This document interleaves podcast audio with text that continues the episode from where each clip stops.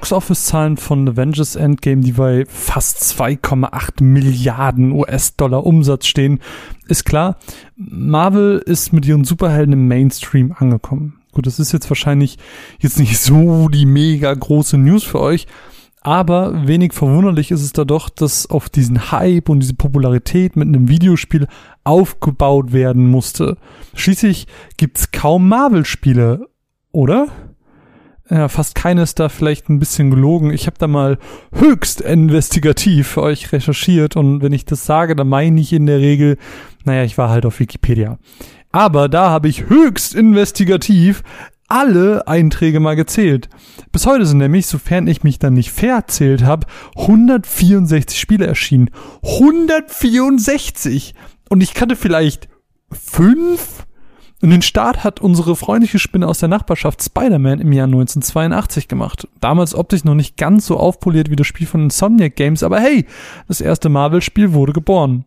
Unser Kumpel führt übrigens auch die Liste der meisten Releases an. Insgesamt gibt's 40 verschiedene Spiele mit Spider-Man. Was irrsinnig ist. Platz zwei in diesem Ranking nehmen übrigens die X-Men ein. Na, und was für Spiele sind da erschienen? Natürlich zum einen die Action-Spiele, die man irgendwie so ein bisschen erwartet, aber auch die guten alten Lego-Spiele. Wir haben Kellogg's-Spiele, wir haben Pinball-Spiel, VR-Spiele und für die ganz Verrückten unter euch gibt's auch Kellogg's VR-Spiele. Und den Titel jetzt einfach mal so auf der Zunge zergehen lassen, den will ich euch aus Witzgründen einfach nochmal so ein bisschen hervorheben. Dieses Spiel lautete nämlich Kellogg's Marvel's Civil War VR und ist im Jahr 2016 erschienen. Ja, genau. Dieses Spiel ist 2016 rausgekommen. What? Naja, wir schweifen ab. Crystal Dynamics und Square Enix haben dann in diesem Jahr das Spiel hervorgebracht, von dem es nicht verwunderlich war, dass es irgendwann kommt.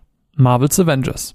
Statt aber ikonische Figuren wie Iron Man, Captain America oder Hulk in den Vordergrund der Handlung zu stellen, kommt das Fangirl schlechthin um die Ecke und übernimmt die Rolle der Protagonistin. Kamala Khan oder besser bekannt als Miss Marvel. Versteht mich nicht falsch, ähm, das soll überhaupt keine Kritik sein. Im Gegenteil, das war wahrscheinlich sogar das Richtige, die perfekte Entscheidung. Carmella ist Fan, so wie du und ich, so richtig mit Postern an der Wand, Merch im Zimmer und dem kompletten Fanwissen im Kopf. Und das macht Bock. Zum Start des Spiels ist sie nämlich auf dem A-Day, um ihre großen Vorbilder kennenzulernen. Die sind nicht nur zuckersüß zu ihr, sondern auch ihr Vater begleitet und unterstützt seine Tochter, wie man sich immer von einem Vater oder von Eltern generell wünscht. Lange Rede, kurzer Sinn. Der A-Day, an dem die etablierte Avengers-Truppe rund um Iron Man und Co. sich nicht bloß feiern lassen, sondern auch eine neue Form der, ich sag mal, Energiegewinnung vorstellen wollte, läuft nicht ganz so rund. Schurken tauchen auf, es gibt eine große Explosion, viele Tote und eine Vielzahl an Menschen, die plötzlich übermenschliche Fähigkeiten haben. Es gibt dann Timeskip und da lernen wir dann, die Avengers hat dieses Ereignis zerschlagen und sie werden öffentlich von der, von der Bevölkerung gehasst. Captain America ist bei diesem Unfall sogar gestorben. Die neuen Menschen mit Fähigkeiten werden Inhumans genannt und wie Kranke behandelt. Sie werden von einer Organisation namens AIM gefangen genommen, um sie zu heilen, was totaler Bullshit ist. Fakt ist nämlich, dass sie gefoltert und Experimente an ihnen durchgeführt werden. Auch unser Lieblings-Fangirl Kamala ist jetzt ein Inhuman. Sie kann ihre Körperteile sowie ihren ganzen Körper vergrößern, aber nicht ganz ohne Risiken.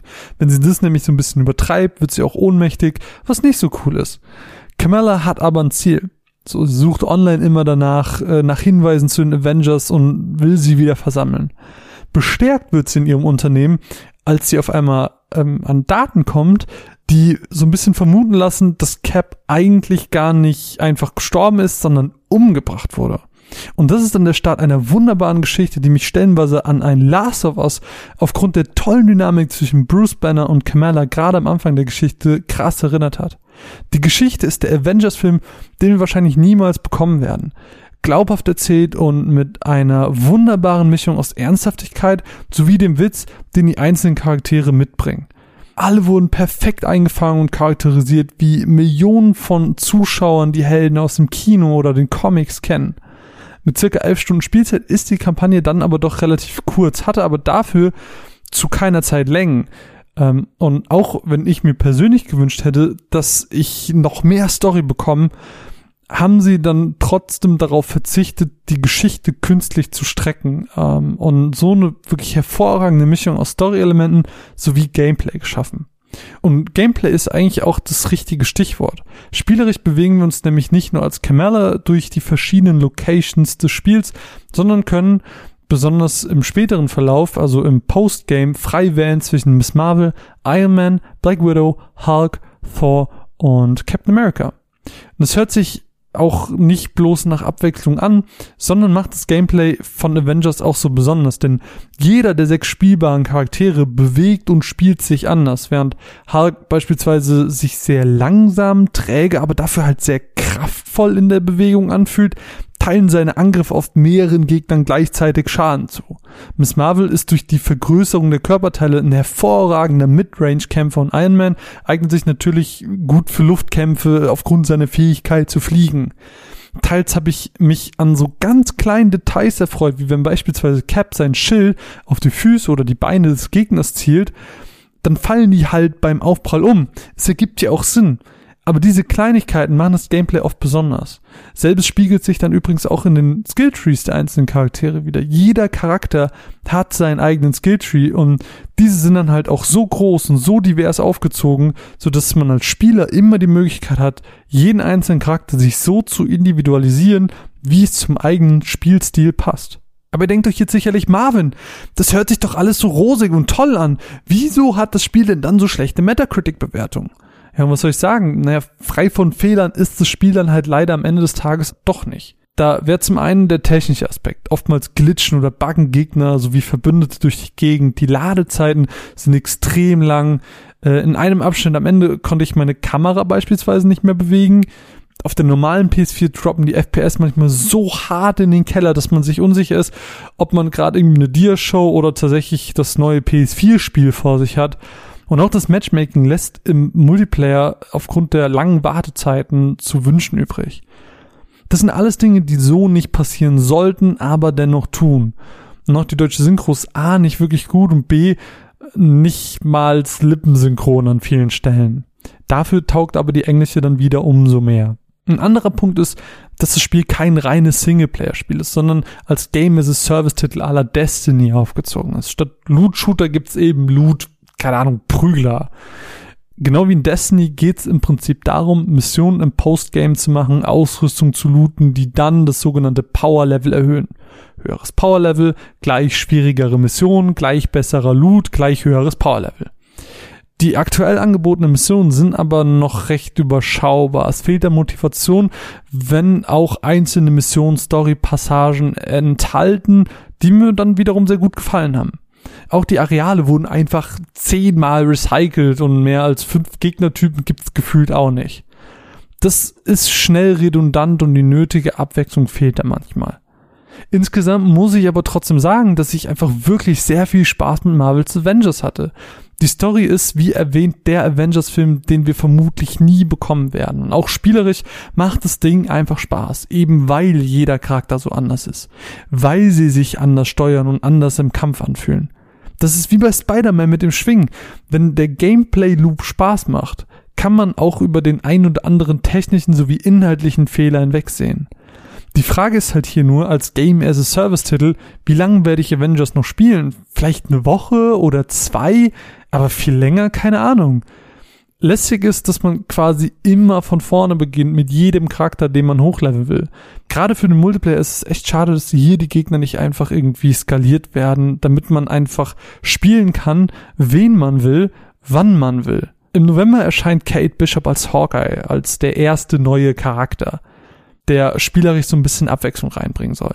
2021 folgt dann PS4 exklusiv, beziehungsweise PS5, ähm, Spider-Man. Ob man mit dem neuen Charakter dann auch die am Ende der Story angeteaserte Geschichte fortführt, das bleibt dann so ein bisschen abzuwarten. Ebenso wie bei Destiny gilt es eben abzuwarten, wie Square Enix hier die Entwicklung des Spiels bestimmt. Bis dahin kann ich mindestens jedem Marvel-Fan oder jedem, der Destiny-artige Spiele mag, Marvel's Avengers ins Herz legen. Es hat mir dann am Ende des Tages einfach super viel Spaß gemacht. Spannend wird auch, wie das Spiel dann auf den Next Gen performt, weil ähm, man natürlich auch ein kostenloses Upgrade bekommt. Und wenn dann im Winter die Next Gen da ist, bleibt so ein bisschen zu sehen, ob vielleicht die technischen Aspekte dahingehend vielleicht ein bisschen verbessert werden. Wie gesagt, ich für meinen Teil bleib gespannt und ich freue mich über dieses tolle, wenn auch nicht makellose Spiel. Wenn ihr das Spiel gespielt habt, lasst es mich doch gerne äh, in den Kommentaren wissen. Ich fände sehr spannend. Und an dieser Stelle einen riesen, riesen Dank an unsere Patronen, die es uns ermöglicht haben, dieses Spiel mal wieder hier im Podcast zu besprechen. Und allen anderen wünsche ich jetzt noch viel Spaß mit unserem anschließenden Talk mit dem wunderbaren Ben. Ich wünsche euch ganz viel Spaß und vielen Dank fürs Zuhören.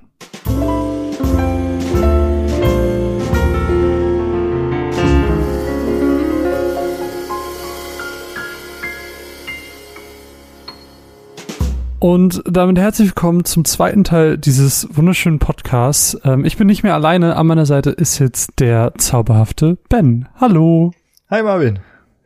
Ben, ähm, bevor wir jetzt über Avengers weiterreden, und ich sehe gerade, ich bin extrem laut, deswegen mache ich mich währenddessen einfach ganz leise. Und während ich leise bin, kannst du vielleicht mal erzählen, hey, woher kennt man denn deine wunderschöne Stimme oder wo kennt man dich vielleicht im Internet, um einfach mal so in die Kennenlernphase kurz reinzuspringen?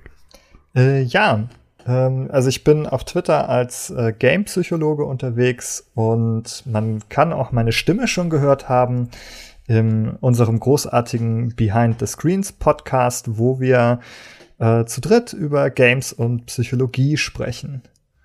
Ihr habt äh, seit erst kürzlich zu dritt, ne? Habe ich gesehen. Genau, wir haben zu zweit angefangen. Wir haben so die ersten sechs, sieben, acht Folgen zu zweit produziert und Kürzlich ist dann äh, die Jessica Cartman zu uns gestoßen, die auch Psychologin ist. Und ähm, ja, jetzt sind wir sozusagen, bilden wir ein Dreieck, ein kleines Triumvirat der Psychologie.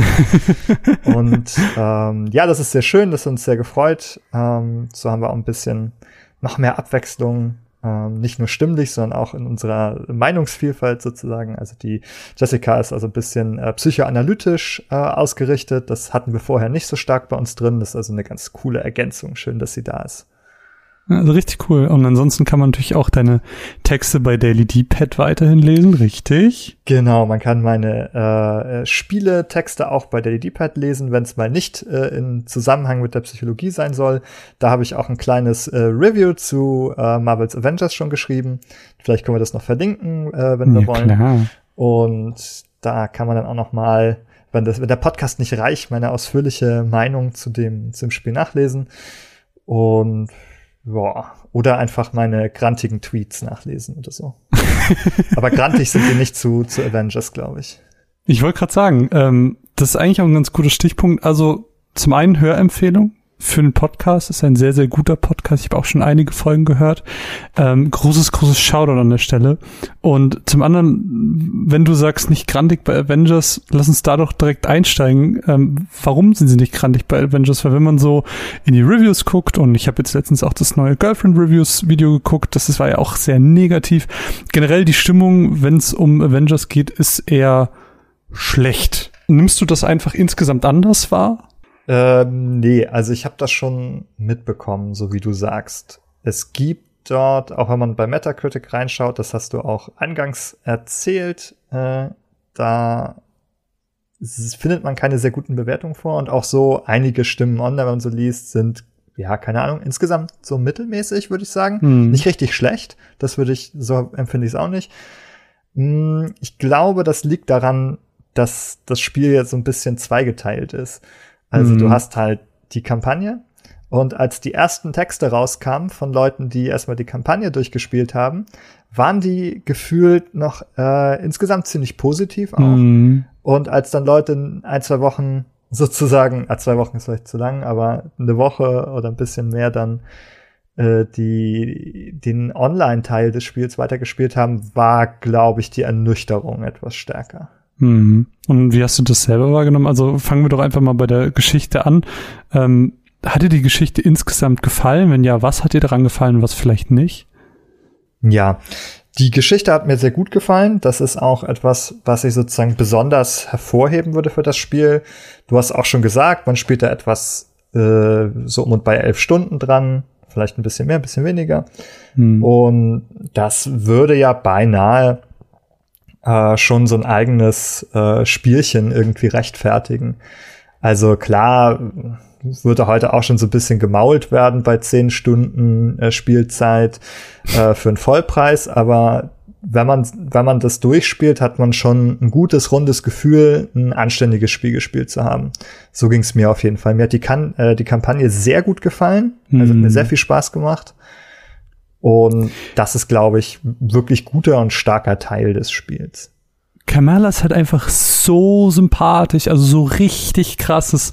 Ich finde, das ist halt das, was mich, glaube ich, so an der Story begeistert hat. Also ja, es war ein Avengers-Spiel, aber es war eben nicht so dieses klassische, naja, Tony Stark ist halt im Vordergrund, sondern es ging um dieses für MCU-Fans, sage ich mal, unbekannte Mädchen, für Comic-Fans natürlich schon schon alte Hase, sage ich mal, ähm, Miss Marvel so einfach als Fan wahrzunehmen, so wie viele Leute dieses Spiel wahrscheinlich gerade spielen, auch sind. Das fand ich so geil und sie, sie hatte, es gab dann irgendwann diesen Moment, ähm, wo Cap da war und äh, sie sagt so, hey, müssen wir das jetzt nicht sagen? Und Cap so, was denn? Avengers Assemble und er so, das, das machen wir hier nicht. Und es ist einfach so witzig. Oh, ich lieb's. Cavella ist toll. Genau, also generell ist auch der Humor sehr schön. Es ist also so im Spirit wirklich auch der ähm, der Kinofilme, die man so kennt. Mm. Es ist mhm. halt Action und ähm, bisschen Emotion und auch viel viel Humor einfach und eine ganz gute Mischung insgesamt. Aber lass uns doch ruhig kurz über ähm, äh, Kamala sprechen mm. und auch sozusagen wie sie also wie sie startet sozusagen oder wie man wie man als Spielerin und Spieler gemeinsam mit ihr in dieses Spiel startet. Mhm. Denn ich finde gerade diesen Spieleinstieg absolut hervorragend und mhm. ich glaube auch, dass er ein, ein, ein kleiner Geniestreich ist für dieses Spiel. also ich halte den wirklich für ausgesprochen gut, denn ähm, sie ist halt so ein Fangirl und sie hat so, sie hat so Avengers Fanfiction geschrieben und an so einem Wettbewerb teilgenommen und dafür ist sie dann eingeladen worden auf die große Convention. Und sie fangirlt schon die ganze Zeit so ein bisschen herum. Und dann kommt man sozusagen, also die erste Spielszene ist dann, wie sie quasi aus dem Flugzeug aussteigt und dann auf diese Convention geht. Und dann geht man da so mit ihr drüber und man macht so kleine Activities, kann so Minigames spielen und so Comic-Hefte gewinnen und es ist halt so richtige ähm, Convention-Atmosphäre auch.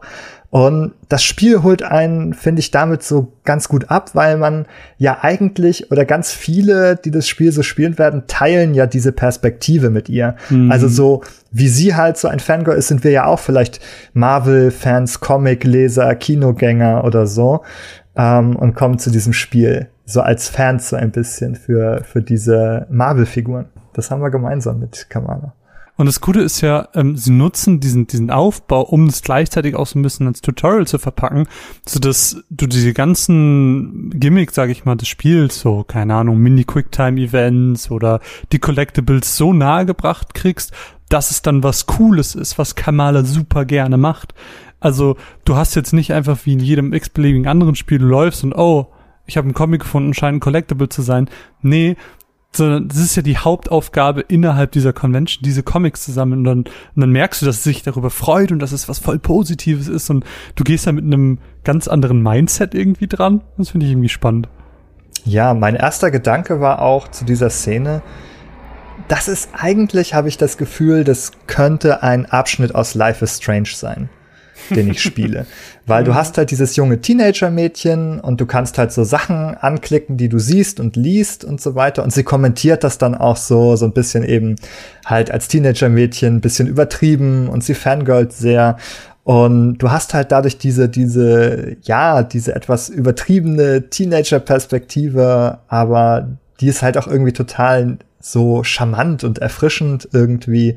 Und das gibt mir halt auch so, ach so dieses Pacing, wie ich so mich gemütlich über diese Convention bewege und einfach so ein bisschen rumschnüffel und so Kleinigkeiten finde, die irgendwo versteckt sind. Das hat mich sehr, sehr an Life is Strange erinnert, so an diese an diese Szenen, wo man vielleicht auch nur wie so durch die mhm. Schule läuft und so Flyer liest und so ein bisschen Environmental Storytelling aufnimmt. Und das hat mir mhm. sehr, sehr gut gefallen. Das so wirklich richtig gut. Ein anderer Punkt, der mir auch mega gut gefallen hat, ich springe jetzt mal ein bisschen nach vorne. Ähm, nachdem diese ganze Katastrophe passiert ist, von der ich in der Matz erzählt habe, ähm, gibt es dann so einen Moment, wo ähm, Kamala mit Bruce zusammen eben die Avengers sucht und zuallererst eben Tony und ähm, dieser ganze Weg dahin und wie sie miteinander interagieren, ich fand es einfach so genial, also diese diese Dynamik zwischen den beiden hat mich mega stark, das habe ich dir auch schon gesagt gehabt, als wir gespielt hatten, an Ellie und Joel aus Last of Us erinnert. So auch stimmlich hat's mich einfach irgendwie daran erinnert. Und das hat mir einfach so ein vertrautes Gefühl so ein bisschen gegeben. Und trotzdem haben sie aber jetzt das jetzt nicht auf eine krass ernste Schiene genommen. Ähm, sondern immer wieder den Humor der Charaktere, die man dann auch kennt und auch teilweise die Situationskomik super mit aufgegriffen. Im Englischen. Deutsche Synchro, äh, bisschen schwierig.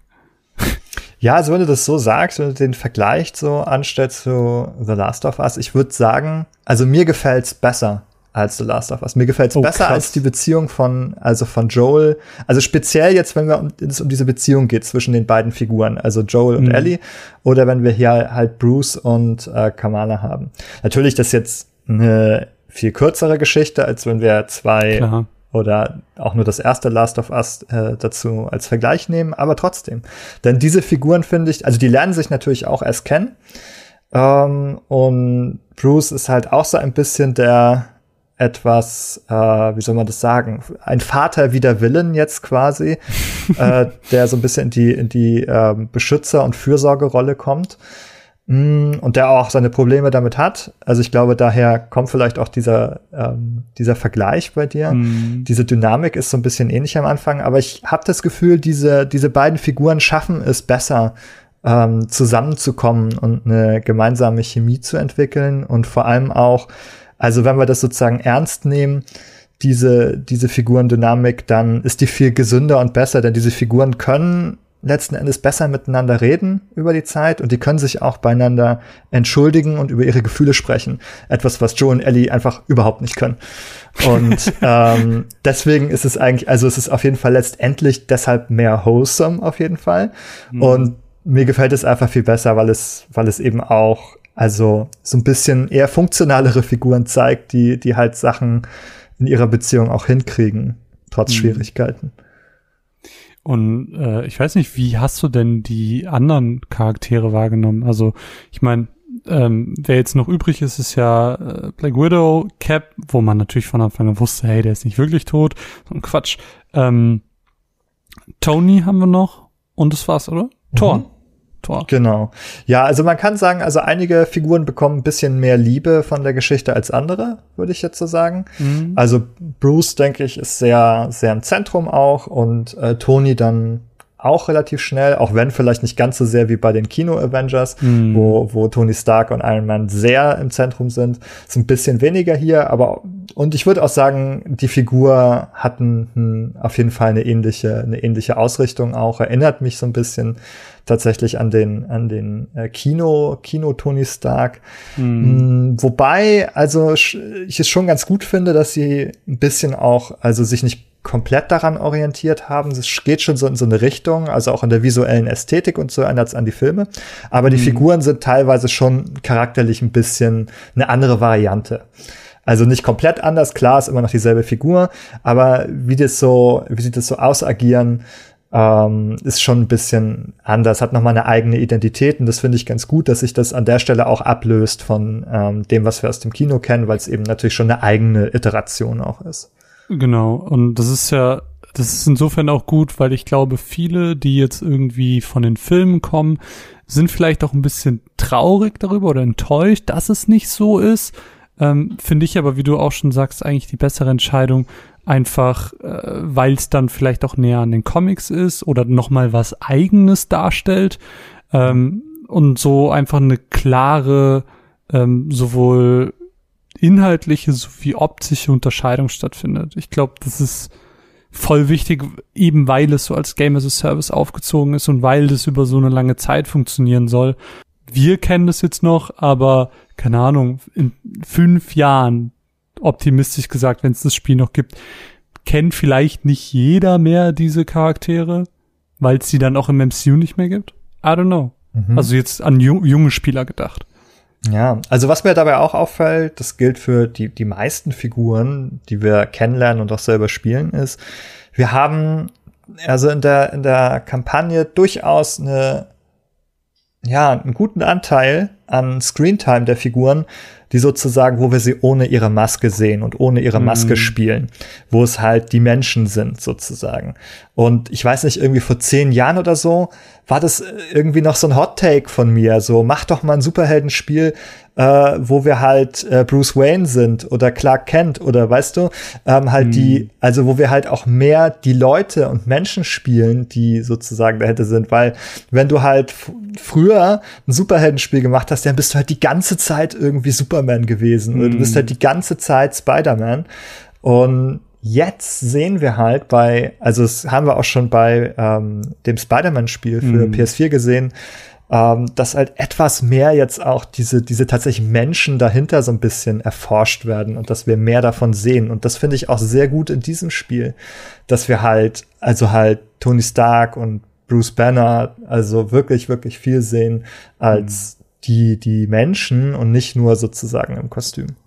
Ja, klar, das macht die Charaktere ja einfach, und das hat man ja auch dann beim Spielen gemerkt, ähm, dimensionaler, also verleiht ihnen mehr Dimension und sie sind nicht so einfach nur der Typ, der X kann, sondern das ist die Person, die krass viele Menschen rettet, aber eben auch seine eigene verletzliche Seite hat. Ich meine, wir haben ja später im Verlauf der Geschichte auch den Moment, dass die Avengers dann für, wenn auch sehr kurzen Zeitraum, sich nochmal trennen und sich ja auch vorher getrennt haben, so.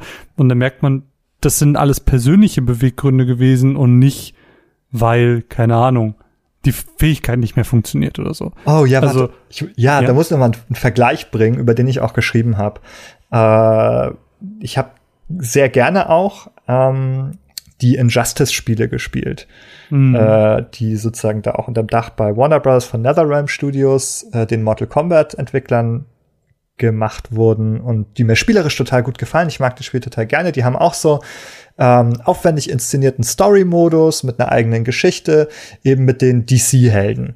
Mhm. Und was aber in diesen Spielen, also in beiden Spielen passiert ist, dass Konflikte äh, zwischen den Figuren werden dadurch aufgebaut, dass es halt irgendwie eine Macht gibt oder irgendwie eine fremde Kontrolle gibt, die dazu führt, dass, dass die so ein bisschen ähm, ihren Verstand sozusagen verlieren, sag ich mal, also nicht mehr Herr über ihre eigenen, äh, äh, über sich selbst sind, sondern die kriegen dann so rote Augen und dann sind die halt gerade böse, weil die von der Macht, von der anderen Macht ergriffen wurden. Und dann ist es so, ja, dann sagt halt der Batman so, Superman, jetzt müssen wir uns prügeln, denn ich habe gerade meine roten Rage-Augen und das ist unser Konflikt, deswegen findet dieser Kampf statt. Und das ist halt so unfassbar schlecht. Also es ist nicht mhm. nur im Vergleich schlecht, sondern es ist einfach, einfach grundsätzlich einfach das, die dümmste Motivation, die du irgendwie diesen Figuren geben kannst, sich zu prügeln. Und das ist ja. Das ist ja bei The City of Final Fantasy auch so. Das ist so, hey, wir beschwören die Helden und Schurken und weil ihr Helden und Schurken seid, kämpft jetzt. Hä? Ja, das ist halt einfach nur die Abkürzung so, okay, die müssen jetzt kämpfen und fertig. Ich, also ich kann es ja bei einigen Spielen noch verstehen, wo es da sagt, okay, eigentlich ähm, wollen wir nur ein Fighting-Game machen und wir wollen gar nicht darüber nachdenken, warum die jetzt kämpfen, okay. Aber wenn du dann anfängst, wirklich so einen Story-Modus zu machen und eine Geschichte zu erzählen, dann verstehe ich das irgendwie nicht mehr so wirklich. Und das mhm. macht es halt nicht nachvollziehbar. Und das macht dieses Spiel sehr, sehr gut. Es sind halt echte Menschen, die haben eine Motivation. Warum wollen die jetzt vielleicht kämpfen oder warum wollen die auch nicht kämpfen? Und warum verstehen sich die vielleicht gerade nicht? Haben die unterschiedliche Ansichten? Und ne, und in der Mitte irgendwie Kamala, die auch ihre eigenen, ähm, ihre eigene Persönlichkeit mitbringt und ihre eigene Motivation. Sehr, sehr cool. Äh, schön gesagt. Und ansonsten, ich glaube, wenn man über die Geschichte redet, kann man ansonsten nur sagen, es ist halt ein wie ein guter MCU-Film. Ich glaube, so lässt sich das eigentlich zusammenfassen, weil es passiert relativ viel Action, die Charaktere werden nacheinander reingeholt, ähm, relativ vorhersehbar an vielen Stellen, sowas wie naja, wir müssen das Gebäude, es gibt einen Insider, oh, der Insider ist Black Widow. What a surprise. Wenig überraschend, ähm, da hätte ich mir bei manchen bisschen mehr Tiefgang äh, gewünscht, ein bisschen mehr Screentime. Ähm, Aber das ist auch so, was die Story angeht, ich sag mal in Anführungsstrichen meckern auf hohem Niveau. So, ich war trotzdem super unterhalten, ich hatte super viel Spaß. Und wenn man halt MCU mag, Comics mag oder so, ähm, dann ist es halt ein richtig gutes Ding, meiner Meinung nach. Mhm. Also da muss man halt sagen, also ich finde, es steht in dem Sinne diesen Kinofilm in nichts nach eigentlich. Nee. Es ist aber auch nicht mehr oder so. Also es geht genau. jetzt nicht tiefer in dem Sinne als so ein Actionfilm. Es ist halt ein sehr sympathischer Actionfilm, der es halt schafft, irgendwie die Figuren glaubhaft zu machen und ein bisschen Gefühl rüberzubringen und ein bisschen Humor rüberzubringen. Mm, aber ich glaube, im Spielebereich, im, äh, wenn es um Games geht, ist das immer noch etwas, was eher etwas seltener vorkommt. Also mhm. eigentlich sind die meisten Videospielgeschichten, glaube ich, unter diesem Hollywood-Action-Film-Niveau. also das ist aber das, gemein. Ja, also jetzt nicht so ein, also nicht so ein äh, The Last of Us vielleicht, ähm, das jetzt nicht, aber wenn wir sozusagen in die breite Masse der Spiele schauen, sind viele Geschichten, glaube ich, nicht so gut sind, sind, sind halt im Kontext von Videospielen finden wir die dann besser oder schlechter, aber ich glaube, eigentlich könnten Games sozusagen, ja, noch bessere Geschichten insgesamt erzählen. Und deswegen glaube ich, kommt mir das bei dem Spiel sehr, sehr gut vor, obwohl es im Endeffekt ein, durchschnittlicher Marvel-Film oder ein guter, netter Marvel-Film ist. Ja. So. Aber eben für Games gut. Das war aber, aber hier noch kurz so Feuer gezündet im Nebensatz in die ganze Games-Industrie. Ben, du bist ein Teufelskerl. Äh, ja, wie biegen wir jetzt von hier ab? Pass auf, ich mache ne, ich mach noch mal eine Überleitung. Ähm, okay, ich bin gespannt. Ich finde nämlich, dass dadurch, dass du halt wirklich diese persönlichen Figuren und ihre Motivation so gut dargelegt hast, wird für mich irgendwie dieses, das actionreiche Gameplay besser. Also, weil mir das mehr das Gefühl gibt, so, ich weiß, was auf dem Spiel steht, ich weiß, worum es geht. Zum Beispiel ist mir ja die Stadt irgendwie scheißegal, bin ich jetzt ganz ehrlich. Soll halt San Francisco oder New York irgendwie in Schutt und Asche liegen, finde ich eher noch geil. Also, ne, denkst du so, cool, Zerstörung, Action. Aber in einem Spiel ist, also so geht's mir halt so, dann soll, dann will ich was explodieren sehen. Ja. Ähm, aber ich will halt nicht, dass jetzt irgendwie zum Beispiel Kamalas Vater stirbt. Ja. Das wäre total schlimm für mich, weil ich jetzt total in die Figur investiert bin. Die hat es wirklich sehr, sehr süß gemacht, so dass die Beziehung zwischen ihr und dem Vater, da gibt's immer mal wieder Szenen auch zwischendurch. Und mhm. das macht einfach, dass du halt viel mehr investiert bist in das, was da passiert. Ja. Und ja, die Action, das war jetzt die Überleitung. Ich wollte jetzt, ich wollte diese Action, ähm, die ich dadurch besser finde, überleiten. Und die Action ähm, soll sich natürlich dann auch im Gameplay widerspiegeln. Und da können wir vielleicht dann auch mal ganz kurz reden, weil ich glaube, das Gameplay ist auch so ein ähm, teilweise umstrittener Punkt, wenn man über Avengers redet. Ähm, ich muss sagen, ich hatte Spaß. Also ich finde das Gameplay eigentlich cool. Es ist halt eigentlich ein relativ klassisches Action-Gameplay. Ähm, äh, draufkloppen, Tastenkombination und zwei Skills plus Ultimate. Also mehr kann ein Charakter eigentlich nicht. Sowohl ähm, Close als auch Long Range Attacks. So, das ist so die Palette, die man hat. Was mhm. das aber wiederum besonders macht, und ich finde, da unterscheidet sich zum Beispiel auch von einem Destiny, ähm, mit dem es ja gerne verglichen wird, weil es beide diese Game as a Service ähm, Modelle dahinter stehen haben, ist, dass hier wirklich jeder Charakter anders ist. Also ich habe nie exzessiv Destiny gespielt, aber in meiner Wahrnehmung war es, egal was ich für einen Hüter aussuche, im Endeffekt spiele ich einen Shooter, nur dass die vielleicht einen anderen Skill können. Like, no one cares. Und hier ist es ja wirklich so, ähm, dass die Charaktere in der Art, wie sie sich durch die Welt bewegen, weil man natürlich auch immer in so einer partiell offenen Welt ist, ähm, aber auch wie sie sich bewegen, wie sie sich spielen, ähm, unterschiedlich anfühlen. Ähm, und das finde ich ist halt so eine, eine Meisterleistung, die das Spiel so ein bisschen geleistet hat, dass ein Hulk sich wirklich so mächtig und schwer und stark anfühlt, weil er eben dann auch trampelt und laut ist und die Erde äh, hochhebt, um mehreren Gegnern gleichzeitig Schaden zu machen. Ähm, wohingegen mit einer Black Widow weißt du super schnell aus, du bist schnell, agil. Das macht Spaß. Das macht einfach wirklich, wirklich viel Spaß. Auch so ein Tor, der dann mit den Blitzen rumschmeißt oder so kleine Spielereien, ähm, wie ich es auch in der Matze erwähnt habe dass du mit dem Cap irgendwie den Schild auf, dem, auf die Beine schießen kannst und dann fällt der Gegner um, aber dann mit Tor wirfst du den Hammer auf den Gegner drauf und dann wird er gegen die Wand gedrückt, weil Thors Hammer ja diese Eigenschaft hat. Und es sind so viele kleine Details, die jeden Charakter einzigartig machen. Und da ist auch dann der Punkt der Individualisierung ganz, ganz cool. Also ähm, was ich sehr beeindruckend finde, ist nämlich, dass ich mir als Spieler dann wirklich aussuchen kann, welchen Charakter level ich denn jetzt, wenn man sich auf einen spezifizieren will. Und äh, dass, dass es da wirklich eine Auswahl gibt und dass es wahrscheinlich für jeden Spieler irgendwie einen Charakter gibt, der perfekt zu seinem Spielstil passt. Und dann geht das ganze System ja noch weiter mit den Skill Trees, wo man sich dann selber noch weiter spezifizieren, äh, spezifizieren kann und sagen kann, hey, ich bin eher der Long-Range-Kämpfer und deswegen ähm, hole ich mir jetzt die Passiv-Skills für Long-Range-Attacks oder für den Skill, den ich besonders oft benutze oder für die Kombi etc. Und ich finde, da ist das Spiel ganz, ganz, ganz toll und ganz, ganz hervorragend. Und ähm, ich, ich finde da wenig Kritikpunkte. Also mir geht's so, ich also ich stimme dir erstmal zu mit den Charakterklassen so, die haben natürlich mit den, also mit den Marvel-Figuren, die es irgendwie seit Jahrzehnten gibt, also sehr, sehr gute Vorlagen einfach, ähm, sehr unterschiedliche Figuren auch zu machen. Und ich finde auch, dass es gut funktioniert. Also es gibt einem immer irgendwie das Gefühl, man steckt so in dieser Heldenfigur so drin, so wie man damals immer wirklich bei den Arkham, äh, Batman Arkham Spielen gesagt mhm. hat, ja, da fühlt man sich wirklich wie der Batman. äh, ist es hier auch so dass man sich, finde ich, wirklich wie diese Figur so ein bisschen fühlt. Wenn du Iron Man bist, dann kannst du halt jederzeit einfach fliegen, ähm, links, rechts äh, boosten, hoch, runter, keine Ahnung, ganz, also kannst dich frei bewegen. Wenn du natürlich so ein Captain America bist, dann musst du halt dich damit begnügen, so agil, so von Felsen zu Felsen zu springen und ein bisschen an der, an der Wand kann der dann entlang laufen. Und so hat jede Figur so ein bisschen andere Stil, sich, sich zu bewegen.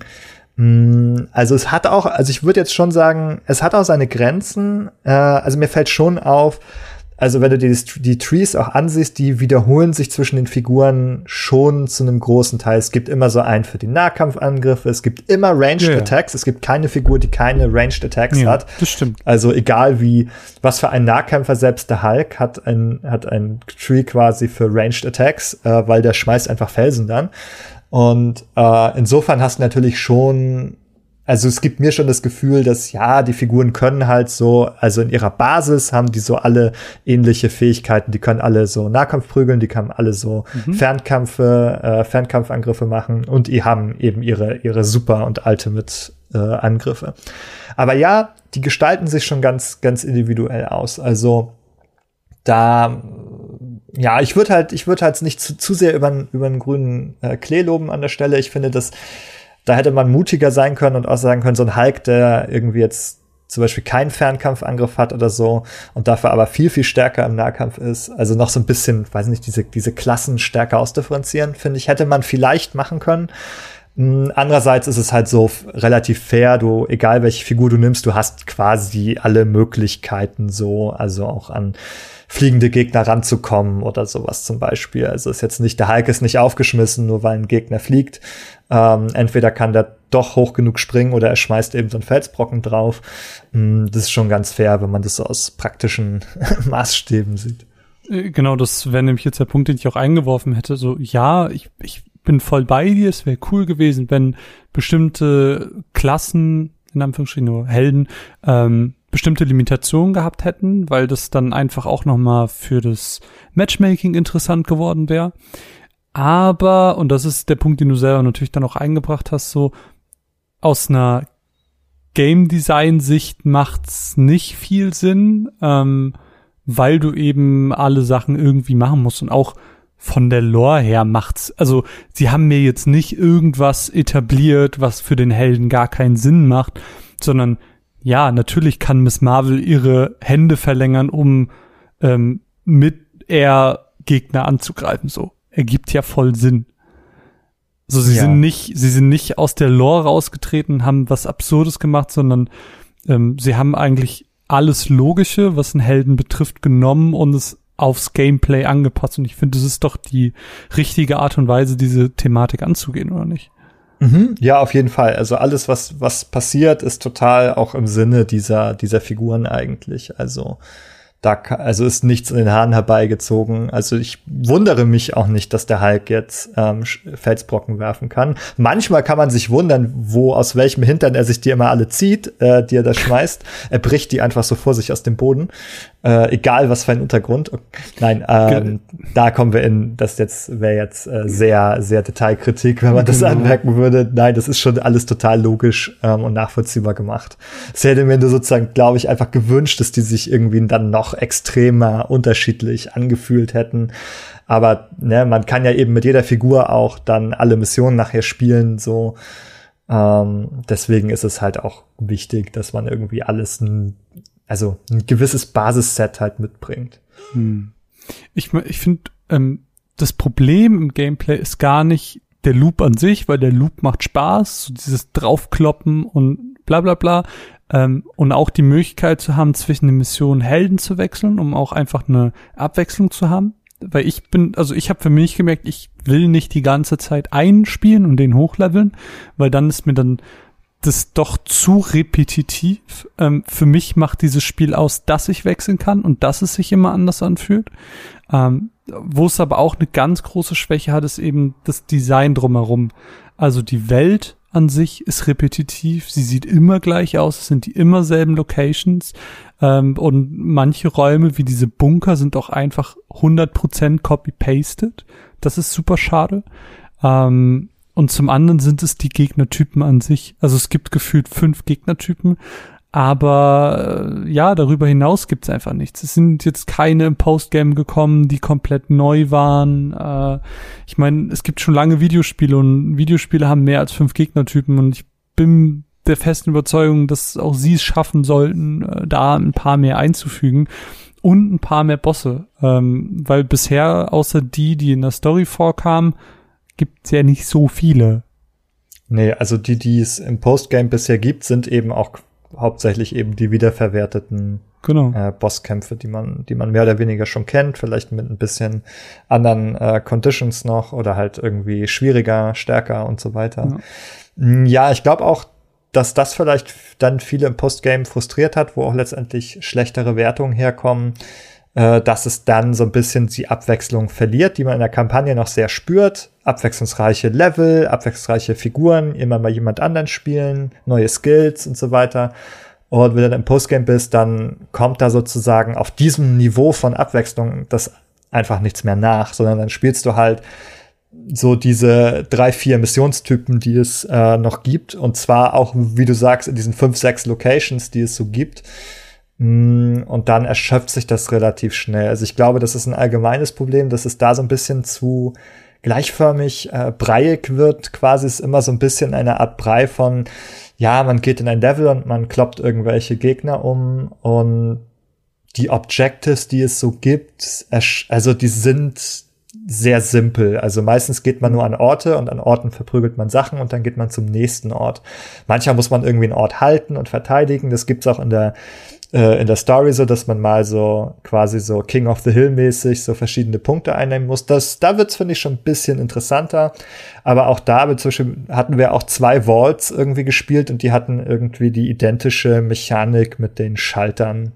Hm. Äh, wenn ich mich da recht erinnere, dass wir immer ja. bei dieser Vault da Schalter drücken mussten und dann äh, dieses Vault-Tor verteidigen. Und das war halt wirklich diesen zwei Vaults quasi das identische Spiel, bis hin dazu, dass es vielleicht wirklich einfach dieser identische Raum war, dieser mm. gleiche Vault-Raum. Und das ist halt schade. Und ich glaube, da, also da sehe ich halt so ein bisschen, dass da was nachkommen muss. Es ist die Frage, also wie gut wir in einem Jahr über Avengers sprechen, hängt, finde ich, glaube ich, also wird sehr davon abhängen, was da noch passiert in der Zeit. Hm. Das ist ja äh, dann auch der spannende Part an diesem Spiel. Ich meine, wenn man sich die Historie der Destiny-Spiele anguckt, da war es auch eigentlich immer so, dass es semi gut gestartet ist, aber bis heute spielen die Leute Destiny. Das heißt, dieses Games as a Service Modell, das scheint ja irgendwo zu funktionieren und scheint auch dazu zu führen, dass Spiele auch besser werden können. Das muss in einem Falle von einem Anthem nicht immer der Fall sein, ähm, wobei da ja auch noch offen ist, wie es da im Endeffekt weitergeht, weil sie das Spiel ja jetzt komplett umgeworfen haben.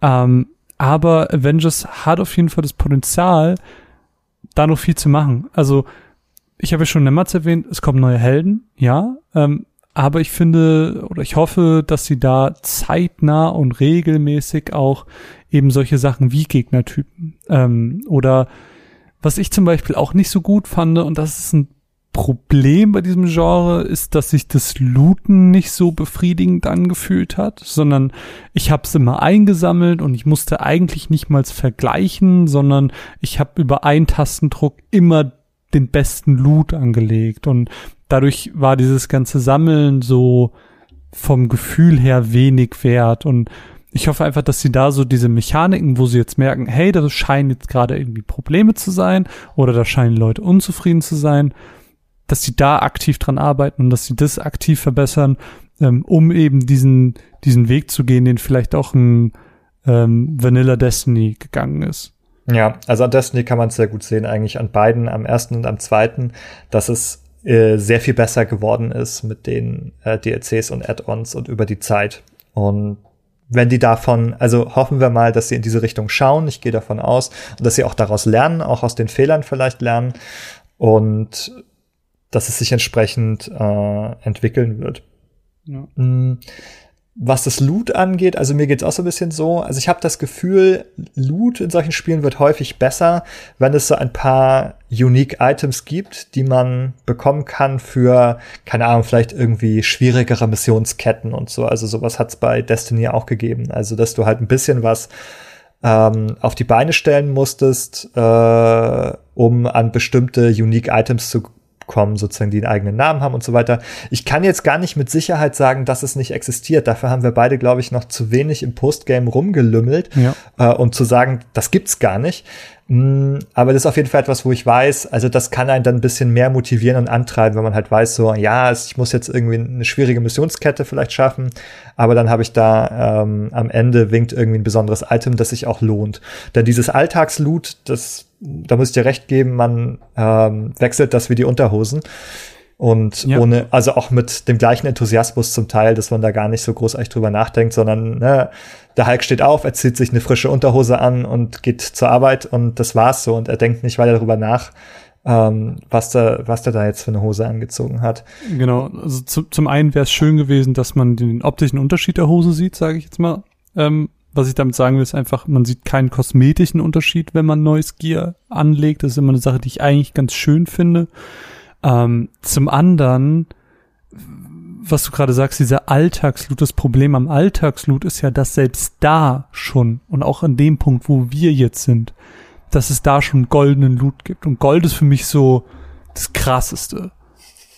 Und ja. was, was soll da dann noch kommen? Ja, es kommt einfach anderer Loot, der dann, keine Ahnung, blau ist oder lila, der aber schon besser als mein goldener Loot ist. Und das macht diesen ganzen Wert des Loots, den ich eingesammelt habe und die Freude, die ich vielleicht darüber hatte, weil ich gerade in der Mission als Belohnung diesen goldenen Loot bekommen habe, komplett weg.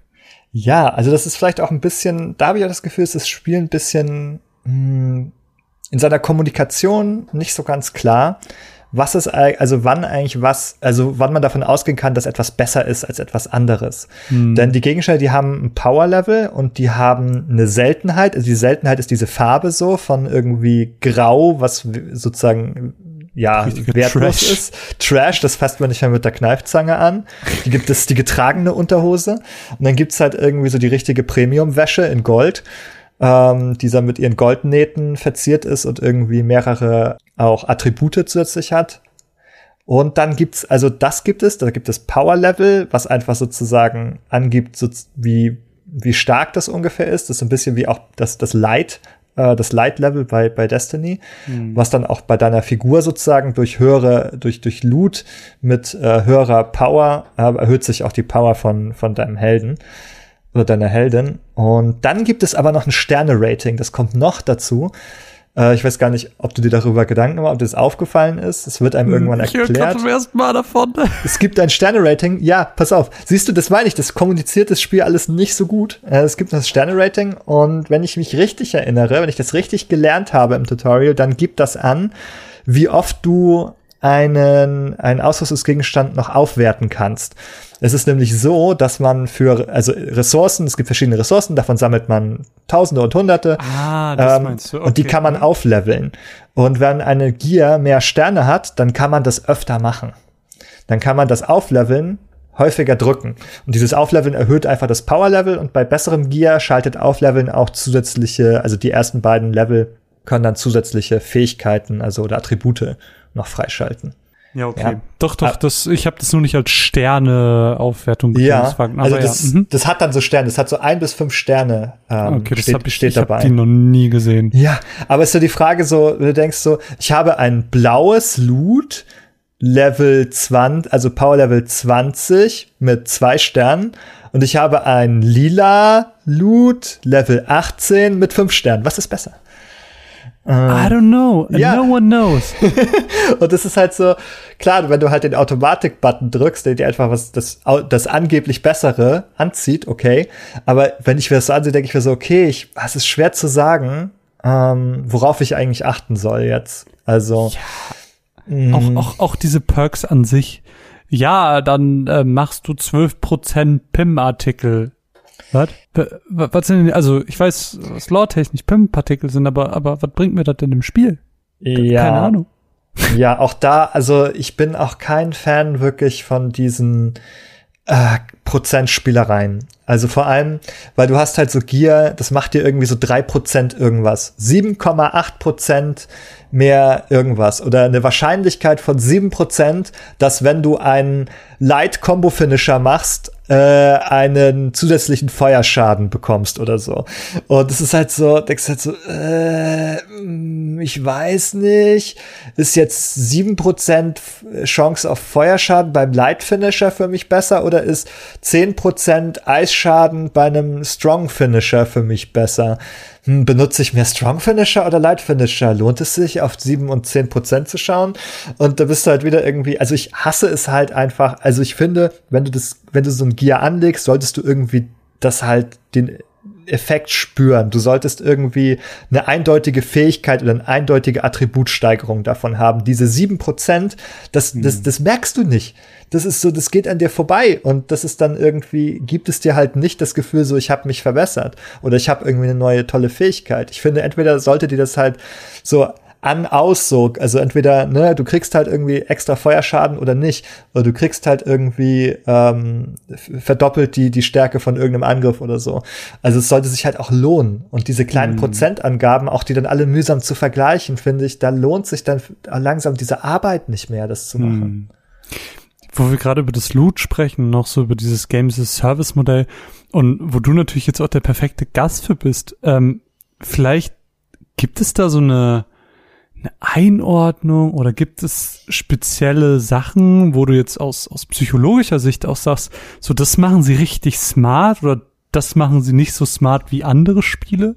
Hm. Weißt du, was ich meine? Ja, ich weiß, was du meinst. Müssen wir drüber nachdenken. Also, ich habe das Gefühl, dass die Präsentation vom Loot nicht so gut ist. Also damit meine ich ne, so eine Lootkiste und wie die aufgeht. Weil ähm, man weiß ja zum Beispiel auch bei äh, Overwatch haben die halt sehr, sehr viel so experimentiert mit Visuals und Sound und Effekten, um halt also so eine ähm, ein, ein, ein User-Interface und so, an, so Animationen und Sounds zu erschaffen, die mhm. sich halt, also die man gerne ansieht, die halt irgendwie so eine befriedigende Form haben. Und da gibt's halt, finde ich, also dieses, bei, bei Overwatch ist es irgendwie, funktioniert halt diese Lootkiste einfach total gut, weil die leuchtet mhm. schon so und dann musst du eine Taste halten und dann sieht es so aus, als ob die so ganz schwer zu öffnen ist und dann berstet die plötzlich so auf und alles schießt so richtig bunt aus dieser Kiste raus. Und das ist ein total gutes Gefühl. Das macht eigentlich jedes Mal wieder Spaß, so eine Kiste aufzumachen, weil die so richtig kraftvoll aufspringt und bunt und inszeniert. Und so eine Kiste in Avengers ist halt super langweilig zu öffnen. ähm, da passiert also nicht bei weitem nicht auf einem Niveau von so einer Overwatch-Kiste etwas. Und ich glaube, das hätte man prunkvoller inszenieren können. Auch zum Beispiel, also selbst, haben es gerade überlegen, ob es Destiny ist, ich, ob ich an Destiny denke oder ob ich sogar an Anthem denke. Da gab es manchmal, also wenn man Gegner besiegt hat, ist auch richtig so befriedigend, so aus ihrem Körperinneren irgendwie so, so wirkte es, so ein, ein Loot-Item rausgesprungen beim letzten Treffer, so. So richtig, so als ob das so aus ihnen so richtig saftig rausfällt, sage ich mal. Und das ist auch etwas, was ich in Avengers irgendwie nicht beobachte. Also da merke ich mhm. manchmal erst, dass Loot rumliegt, wenn ich ne, nach einer Weile irgendwelche Gegner besiegt hat und dann liegt da was am Boden. Aber mir fällt, also ich, musst du mal wissen, ob dir das auffällt, der Moment, wo ein Loot-Gegenstand aus einem besiegten Gegner rausfällt. Mhm. Bemerkst du den?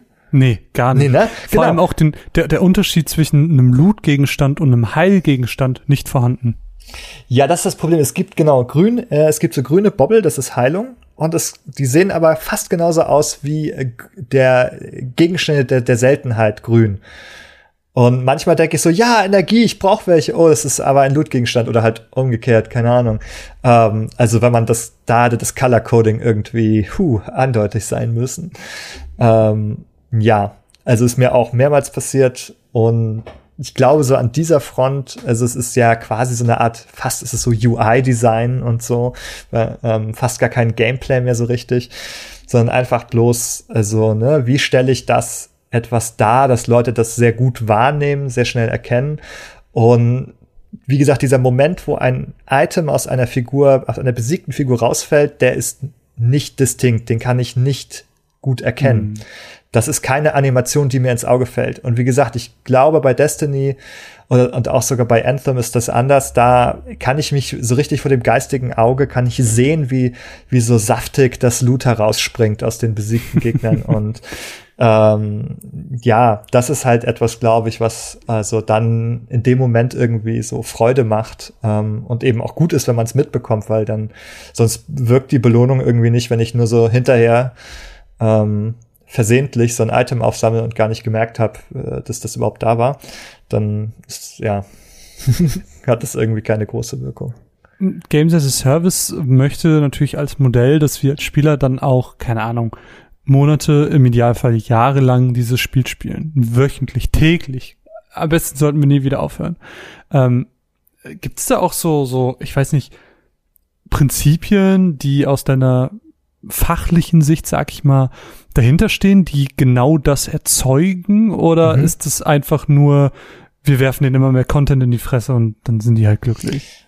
Äh, ja, also grundsätzlich muss ich natürlich sagen, ich finde das eigentlich gar nicht so gut sozusagen, dass ähm, da so eine starke Manipulation dann betrieben wird, einen immer wieder davor zu zerren sozusagen. Womit das erreicht wird, ist sozusagen nicht der, nicht der pure Content oder das Vorhandensein von Content, sondern dass Content limitiert wird.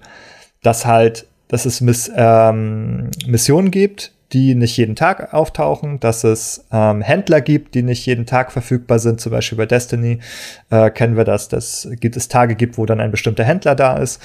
Und das ist hier auch so. Es gibt halt zum Beispiel auch Daily und Weekly Missions und wenn man die jetzt halt nicht macht, dann quasi hast du so diese Erfahrungspunkte oder, oder Faction Points äh, hast du dann verpasst, wenn du, denn es am nächsten Tag gibt's neue und die von gestern kannst du nicht mehr aufholen, sondern wenn du wirklich den höchsten Value rausbekommen wollen würdest, müsstest du halt jeden Tag deine Daily Missions machen und jede Woche deine Weekly Missions machen. Und das soll einen natürlich bei der Stange halten, weil wenn man das verpasst, kann man es in dem Sinne nicht aufholen. Dann ist es einfach weg. Und diese Art von Limitierung und eben auch so zu sagen, irgendwie mittwochs ist nur der Händler da oder bestimmte Missionen gibt's nur am Wochenende oder so äh, oder zu Events, ähm, führt natürlich, diese Verknappung führt natürlich dazu, dass man so psychischen Druck verspürt, ich muss da jetzt ähm, das Spiel einschalten, damit ich es nicht verpasse. Aber ist es dann nicht eigentlich, macht's das dann nicht eigentlich voll schlecht, weil ich hab das so spät gecheckt, dass es das überhaupt gibt? Müsste es nicht viel mehr darauf hinweisen, wenn es das gut machen will? ja, also wahrscheinlich schon. Also ich bin natürlich, ich bin jetzt so ganz dankbar, dass es mir das ähm, nicht so doll in die Fresse wirft, sozusagen, dass ich äh, mich nicht so belästigt ähm, damit, dass ich irgendwas machen soll und jeden Tag wiederkommen soll. Das finde ich jetzt gut, aber ich glaube, ja, äh, wenn man natürlich mehr erreichen wollen würde, also es würde auf jeden Fall helfen, diese ganzen Sachen etwas transparenter zu machen. Ich glaube, das ist halt etwas, wo es an mehreren Stellen hapert, dass diese ganzen Sachen nicht so transparent sind. Zum Beispiel habe ich auch dann lange Zeit irgendwie den, der, diese, diese Person nicht gefunden. Es gibt ja so äh, verschiedene Factions. Mhm. Ähm, für die kann man besondere Missionen machen, um dann bei ihnen im Ranking aufzusteigen. Und dann gibt es Faction-Händler, wo man dann Items kaufen kann, die es nur bei dieser Faction gibt. So. Ähm, und dann habe ich immer nicht gefunden, wo diese Figur ist, die mir diese Mission gibt. Und da bin ich immer rumgelaufen durch diesen scheiß äh, Helicarrier und habe diese Person gesucht, bin ich mal zum Händler gelaufen und so, nee, beim Händler, da kriege ich keine Mission. Aber kriege ich denn jetzt diese Faction-Mission? Und ähm, irgendwie war das für mich alles nicht übersichtlich und durchschaubar genug, dass mir das klar war. Ja. Also ich glaube, das, das ist die, das größte Problem des Spiels. Ich meine, ja, es gibt viele technische Probleme, aber die Kommunikation der Spielinhalte mit dem Spieler, ich glaube, nichts funktioniert schlechter in diesem Spiel. Ja, also ich habe das Gefühl, das ist etwas, was ähm, was eigentlich schon vor Release begonnen hatte, weil also mir ging es so und Leuten, die ich kenne, ging es so, dass die Le ganz lange man nicht so sicher war, was das eigentlich für ein Spiel sein soll. Wird es ein Singleplayer-Spiel? Wird es ein mhm. Koop-Spiel? Wird es ein Multiplayer-Spiel? Wird es ein Game, also Service-Game? Ähm, und das ist für mich erst wirklich in den Wochen vor Release ist das für mich erst klar geworden, als sie diese Wartable-Streams gemacht haben, ähm, wie das alles funktionieren soll. Dass es ein Destiny quasi für Marvel-Fans ist. Mhm. Mit einer sehr aufwendigen Kampagne. Und diese Kommunikation war vorher ganz lange nicht da in meiner Sicht. Die habe ich nicht mitbekommen ich muss ja auch zu meiner Schande, und da war ich wahrscheinlich einfach nicht gut genug informiert für, aber ich war richtig traurig, als ich gemerkt habe, dass Spider-Man erst nächstes Jahr kommt. Und ich dachte so, ja, wenn du es jetzt auf der Playstation spielst, kannst du direkt Spider-Man sein. Geil. Ja, dieses Versprechen war sehr groß. Ich habe auch, also ich hätte auch gedacht, dass der schon dieses Jahr oder kurz nach Release oder relativ bald irgendwie ja, da ist. Ja auch so auf dem ja. Cover ist. Ja, das ist, da wirst du schon wieder gelockt, ne? Dann weißt du, dass du dann spätestens im Januar, Februar oder wann auch immer der kommt, wirst du dich wieder einloggen, um Spider-Man zu spielen, natürlich. Also für Spider-Man macht man es aber auch, Ben, sind wir ehrlich. Für Spider-Man ja. loggen wir uns wieder ein. Für Spider-Man loggt man sich ein. Also ich muss sagen, ich werde mich auch so nochmal wieder einloggen, auf jeden Fall. Ja, also es hat, hm. ähm, also ich bin auch neugierig, wie es weitergeht, was für Inhalte hm. kommen, denn es sollen neue, neue Figuren kommen das ist mhm. natürlich super cool, weil die haben neue Fähigkeiten, die will man eh ausprobieren. Aber die bringen auch dann neue Missionen mit sich. Also teilweise eben auch so Story-Missionen, so wie es angekündigt ist. Und eben sowieso einfach neue Inhalte. Und ich habe so ein bisschen die Hoffnung, dass es sich dann wieder weiter diversifiziert, man mehr Abwechslung drin hat. Und keine Ahnung, wenn es ein paar richtig coole Raids gibt, äh, wie bei Destiny, das könnte schon sehr viel Spaß machen. Mhm. Ähm, ein Minipunkt, den ich noch ganz kurz anbringen würde, wäre halt äh, der Ingame-Shop, den es auch gibt. Äh, da habe ich jetzt in der Matz nicht zugesagt, haben wir auch noch nicht drüber geredet. Also man kann, das ist ja auch so ein bisschen, wie sich das Spiel dann über die Jahre finanzieren soll, äh, mittels Echtgeld und man verdient auch etwas über die ähm, einzelnen ja, wie nennt man das, äh, die einzelnen Passes, die jeder Charakter hat, die auch free mhm. sind, kann man sich auch diese Punkte verdienen, aber im Prinzip geht es darum, dass du Geld ausgibst, um dann Skins oder Emotes oder sonst was für deine liebsten Charaktere zu kaufen, die dann irgendwie irgendeinen ikonischen Moment aus den Comics mhm. widerspiegeln. Ähm, cool, ähm, dass es auch nicht so aufdringlich gemacht wird. Das kannst du machen, wenn du Lust hast. Schön hätte ich es gefunden, wenn da noch ein paar Infos drin gewesen wären, also zu den Momenten, was dieser Skin jetzt bedeutet, weil ich als nicht so krasser Comicleser ähm, kenne die meisten nicht und finde es aber trotzdem spannend genug, um es gerne ähm, nachlesen zu können. Ja, das ist ja auch im Grunde etwas, was nicht, was wirklich nicht mehr neu ist inzwischen. Viele haben es vorgemacht. Ähm, ich denke zum Beispiel auch immer an äh, sozusagen Klassiker der äh, Free-to-Play-Geschichte wie League of Legends, wo man also auch, also nach dem gleichen Prinzip, ähm, sich dann einfach Skins und so weitere äh, Sachen, also für Skins für Figuren, Skins für Gegenstände und so weiter mhm. ähm, dazu kaufen kann. Die kann man sich verdienen, das dauert aber dann häufig etwas länger. Und dann ist natürlich ein bisschen Druck da, wenn man etwas gerne haben möchte, ein bisschen Geld zu investieren, um sich dann so ein Skin zu kaufen. Mhm. Es sind, glaube ich, auch hier, also bewegt sich das in diesem kosmetischen Bereich. Es gibt, wie du sagst, eben Kostüme. Äh, und es gibt auch sowas wie ähm, äh, so Finishing Moves, äh, aber nur in anderen Animationen. Mhm. Es gibt in dem Spiel, wenn du so eine Stun-Leiste von Gegnern hochbekommst, dann kriegst du so, ein, so eine Art ähm, Möglichkeit mit so einem Finisher ähm, die anzugreifen. Und jeder Figur stehen dafür so zwei verschiedene Animationen zur Verfügung. Die ändern nichts am Gameplay, sondern die, das macht immer den gleichen Schaden, aber es sieht halt irgendwie cool aus und ist halt irgendwie ein, vielleicht ein hm. Move, den man aus den Comics oder in Filmen irgendwie kennt, ähm, oder der einfach cool aussieht. Und auch da ähm, kann man dann sozusagen neue Animationen irgendwie äh, für diese Moves kaufen. Und das sind halt auch alles Sachen, wo ich denke, ja, also es finde ich jetzt unaufdringlich genug. Ähm, und wenn man eben auch Lust hat, für eine Figur das zu sammeln, dann ja, wird man das auch sich mit der Zeit ein bisschen erspielen können. Oder man kauft es eben äh, für ein paar Punkte. Also da, also es ist zumindest nicht so, dass ich irgendwie spiele und dann kriege ich ein Pop-up, äh, dass ich jetzt ein Kostüm kaufen kann oder ja. so. Das passiert alles nicht. Ähm, von daher bin ich da echt zufrieden. Ja, sehr. Ähm, um vielleicht zum Ende des Podcasts auch so ein bisschen zu kommen, angenommen, du hast jetzt die Hoheit über das Spiel, Ben. Ähm, was wären Sachen, die du dir für die Zukunft wünschen würdest, wo du sagen würdest, hey, äh, da würde ich jetzt auch noch länger als jetzt vielleicht aktuell angenommen weiterspielen? Mm, also zwei Dinge würde ich sagen. Also wenn sie halt mit den neuen Figuren also Story-Kampagnen auf dem Niveau bringen, wie halt die Hauptkampagne des Spiels war. Mhm. Kürzer, okay. Zwei, drei Stunden, eine, eine nette kleine Storyline ähm, mit jedem Charakter, die, also die halt so inszeniert ist wie das Hauptspiel. Oder vielleicht auch eine größere Geschichte, die sich immer weiter fortsetzt mit, mit jedem äh, Add-on, aber halt auf diesem Niveau äh, inszeniert ist. Denn mir fehlen in dem, in dem äh, Post-Gameplay einfach äh, diese Momente zwischen den Figuren. Um, die das Hauptspiel so gut, äh, die Kampagne so gut gemacht haben. Und ich, davon würde ich mir halt mehr wünschen, dass es halt immer mal wieder so Häppchen gibt, wo man das bekommt. Und so auf der Service-Gameplay-Seite würde ich mir äh, so wie bei Destiny so richtig gute Raids wünschen, die mm. aufwendig inszeniert sind, die man in der Gruppe spielt äh, mit drei, vier Personen und die halt also bisschen vielleicht schwieriger sind und wo man eben auch ein bisschen dran zu, zu arbeiten hat und dann sich stolz sein darf, wenn man so ein, so ein Raid geschafft hat. Ja. Und, und da, und das ist dann, wo ich dann anschließen würde, das ist der Moment, wo sie dann auch viele ikonische Bosse mit reinbringen können. Ähm, sie haben ja sowohl noch Bosse aus dem MCU, ich kann mir so einen, so einen super schweren Thanos-Raid voll gut vorstellen. Ich glaube, das wäre richtig cool, das so als lange Questreihe auch aufzuziehen. Ähm, aber dahingehend muss auch vielleicht erstmal das Matchmaking besser werden, was für mich auch noch ein großer Punkt wäre. Ähm, ich erhoffe mir auch ein bisschen das mit der Next Gen, wo man natürlich auch das kostenlose Upgrade dann zu bekommt, dass es technisch besser, ein bisschen besser läuft, die Frames nicht mehr so krass droppen in den Momenten, wo viele Gegner da sind. Ähm, und ansonsten habe ich einfach Bock auf, auf mehr coole Helden, ähm, gerne mehr Gegnertypen, mehr Areale, äh, einfach um Abwechslung reinzubringen, um ähm, ja, einfach so den, den Spaß miteinander zu fördern.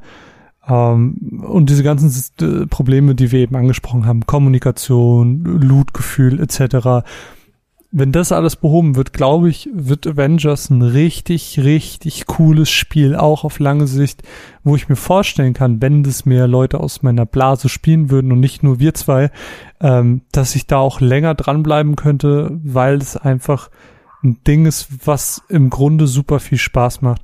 Schade finde ich nur, das war eine Sache, die ich auch in der Matz erwähnt habe, ähm, dass man nicht einfach jeden Charakter immer spielen kann. Also als wir beide gespielt haben, da ist mir das krass aufgefallen, weil ich habe dann schon so ein bisschen äh, Iron Man vorher gespielt gehabt, dann ein bisschen Kamala gespielt und dann wollte ich auf Hulk wechseln, weil der bei mir noch ziemlich low war im Level. Du warst aber schon mit Cap richtig hoch und wolltest den, wolltest dich drauf spezifizieren.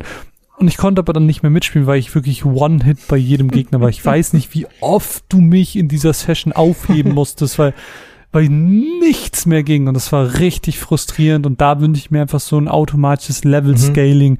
dass für mich die Gegner dann auf meinem Power-Level sind. Ich den Loot für mein Power-Level bekomme, du ja. aber weiterhin auf deinem Level weiterspielen kannst. Das ist ja. eine Sache, die andere Spieler auch umsetzen Exakt. können. Ähm, warum nicht dieses auch? Genau, das kennen wir schon von anderen Spielen. Wäre ich auch voll dafür. Das würde ich mir noch ganz, ganz, ganz arg wünschen. Feature, ähm, dass das Spiel einfach braucht, weil das dann noch viel inklusiver ist, ähm, auch einfach mit neuen Leuten zu spielen. Ähm, wir wollten ja eigentlich auch mit Manu spielen und Manu hat mir gesagt, boah, ich hatte seit Monaten die Playstation nicht an, äh, angehabt. Das heißt, der hätte irgendwie bei Level 1 angefangen, der hätte überhaupt nicht mit uns spielen können. Der, der wäre nur frustriert gewesen. So. Das wäre ähm, für, für keinen Spaß gewesen in dem Moment. Ja, ja das, ja, das wäre schade. Ah, da stimmen wir auf jeden Fall überein. Und ich bin auf jeden Fall gespannt, was da an der Zukunft kommt. Ja, also ich glaube, wir können zusammenfassen, Avengers ist ein wirklich tolles Spiel, das aber auf jeden Fall auch ganz, ganz deutliche Probleme hat, weswegen ich für meinen Teil zumindest nachvollziehen kann, warum es schlechte Reviews bekommt. Ähm, auch wenn ich dem Spiel, äh, ich sag mal, mehr zugestehen würde, als vieles vielleicht aktuell tun. Ähm, bin da sehr, sehr optimistisch. Und ich würde auch schon sagen, hey, investiert das Geld meinetwegen auch nur für die Story, weil die Story allein ist es in meinen Augen schon wert. Und ähm, wenn ihr darüber hinaus dann Spaß damit habt, auch cool. Kann ich mich nur anschließen, auf jeden Fall. Ich bin einfach gespannt, wie es weitergeht, was kommt und werde es auf jeden Fall beobachten. Sehr schön. Und ähm, wenn man dein liebliches Stimmchen hören will, wie gesagt, ähm, Daily D-Pad, Behind the Screens, alles in der Podcast-Info ähm, verlinkt, Twitter, ihr kennt das ganze Spiel. Ben, es war mir eine riesen, riesen Freude, dass du äh, bei mir zu Gast warst, dass du mit mir gepodcast hast, dass du mit mir Vengeance gespielt hast. Es war mir eine wirklich große Freude und ähm, ja, die letzten Worte gehören äh, traditionsgemäß dir. Ich verabschiede mich an alle Hörer. Vielen, vielen Dank fürs Zuhören. Wenn ihr uns unterstützen wollt, patreon.com slash runaways-cast. Freuen wir uns immer. Ansonsten tschüss. Du, du hast letzte Worte. Ich bedanke mich. Ich bedanke mich für, für deine Einladung, Marvin. Es war mir eine Freude. Ähm, unterstützt auf jeden Fall ähm, auch die Runaways äh, bei Patreon. und äh, vergesst natürlich nicht bei Behind the Screens vorbeizuschauen, auf der D-Pad vorbeizuschauen und meine gastigen Tweets zu lesen. Bis dahin. Garstig.